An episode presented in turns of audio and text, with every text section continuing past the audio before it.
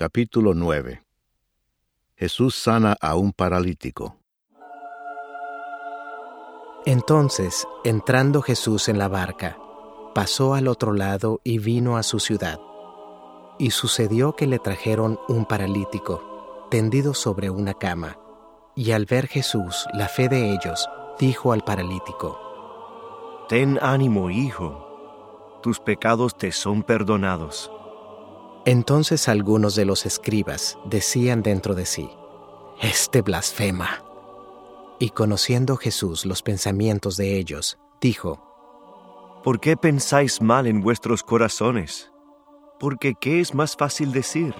¿Los pecados te son perdonados? ¿O decir, levántate y anda?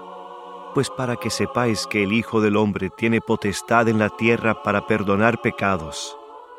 Dice entonces al paralítico, Levántate, toma tu cama y vete a tu casa.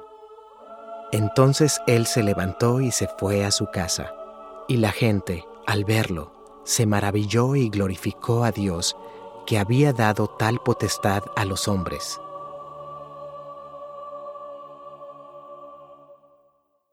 Llamamiento de Mateo. Pasando Jesús de allí, vio a un hombre llamado Mateo, que estaba sentado al banco de los tributos públicos, y le dijo, Sígueme. Y se levantó y le siguió. Y aconteció que estando él sentado a la mesa en la casa, he aquí que muchos publicanos y pecadores que habían venido se sentaron juntamente a la mesa con Jesús y sus discípulos. Cuando vieron esto los fariseos, dijeron a los discípulos, ¿Por qué come vuestro maestro con los publicanos y pecadores? Al oír esto Jesús les dijo, Los sanos no tienen necesidad de médico, sino los enfermos. Id, pues, y aprended lo que significa. Misericordia quiero y no sacrificio, porque no he venido a llamar a justos, sino a pecadores al arrepentimiento. La pregunta sobre el ayuno. Entonces vinieron a él los discípulos de Juan, diciendo, ¿Por qué nosotros y los fariseos ayunamos muchas veces y tus discípulos no ayunan?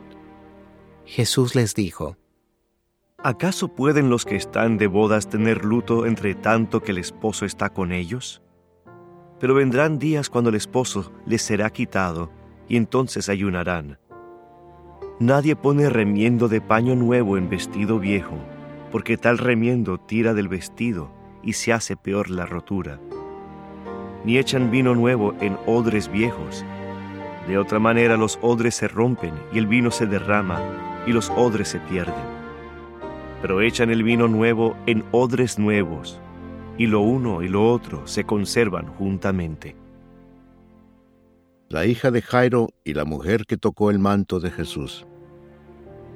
Mientras él les decía estas cosas, vino un hombre principal y se postró ante él, diciendo, Mi hija acaba de morir, mas ven y pon tu mano sobre ella, y vivirá. Y se levantó Jesús y le siguió con sus discípulos. Y he aquí una mujer enferma de flujo de sangre desde hacía doce años, se le acercó por detrás y tocó el borde de su manto, porque decía dentro de sí, si tocare solamente su manto, seré salva. Pero Jesús, volviéndose y mirándola, dijo, Ten ánimo, hija, tu fe te ha salvado. Y la mujer fue salva desde aquella hora. Al entrar Jesús en la casa del principal, viendo a los que tocaban flautas y la gente que hacía alboroto, les dijo, Apartaos, porque la niña no está muerta, sino duerme. y se burlaban de él. Pero cuando la gente había sido echada fuera, entró y tomó de la mano a la niña, y ella se levantó. Y se difundió la fama de esto por toda aquella tierra.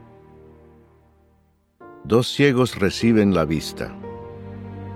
Pasando Jesús de allí, le siguieron dos ciegos, dando voces y diciendo, Ten misericordia de nosotros, hijo de David.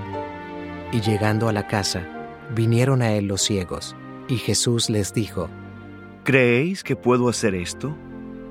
Ellos dijeron, Sí, Señor.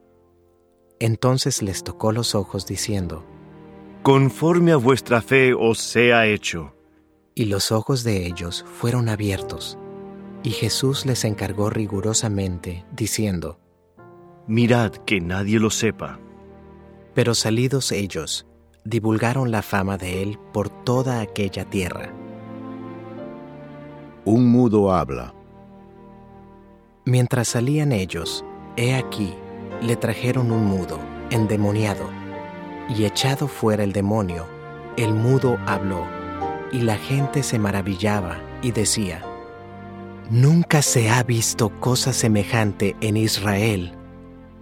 Pero los fariseos decían, Por el príncipe de los demonios, echa fuera los demonios. La mies es mucha.